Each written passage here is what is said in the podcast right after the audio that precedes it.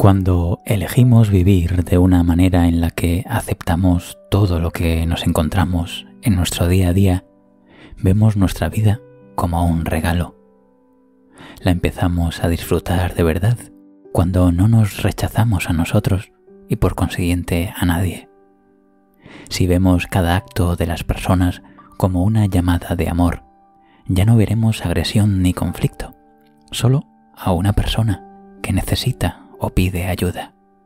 No quiere decir que debas sacrificarte por nadie, ni estar en la vida de todos o de esa persona en particular.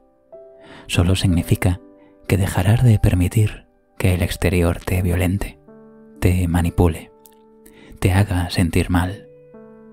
Podrás dejar ir y amar en la distancia. Cuando elijo el miedo, significa que todo lo que vea en mí o fuera de mí será un obstáculo para mi plena realización, para mi completo bienestar y mi paz mental. Por ello, ¿qué mérito tiene enfrentar la agresión con una agresión? ¿Acaso ganarás puntos positivos para sentirte realizado y estar en paz contigo mismo? Ganar una lucha o estar por encima de alguien, aun cuando parezca que se lo merezca, no es más que engrandar nuestro ego. Y nuestro ego solo es una ilusión. Verás que, aunque te las hayas arreglado para salir victorioso, te seguirás sintiendo igual de mal, igual de indefenso, en el fondo, igual de vacío. ¿Cómo luchar con esos sentimientos contra ti o contra los demás? La respuesta es tan simple y obvia que tus deseos de lucha y venganza es decir, tu ego, tu forma transgiversada de ver la vida, hará que no le prestes atención, porque tus deseos de ganar quieren a toda costa apoderarse de ti. Pero, como hemos dicho, el ego no es más que una ilusión. La respuesta para no ir por la vida amargado, depresivo y en tensión contra ti mismo y los demás es dejar de luchar.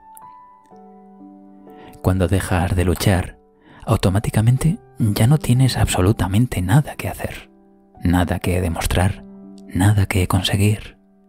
Solo te queda vivir y experimentar la vida como llega, como está aconteciendo. Y esas personas que intentan sabotearme, y las injusticias que veo tan a menudo, todo eso ocurre porque lo estás juzgando de esa manera. Y es que si comienzas a luchar contra todo ello y ganaras, seguirías con tu lucha interior y seguirías juzgando. Y eso te roba la paz, te quita tu energía vital, tu pasión por la vida y deseos por experimentar y hacer lo que te encanta. Así que te invito a que dejes de luchar. Haz la prueba. Tu felicidad y paz dependen de ello.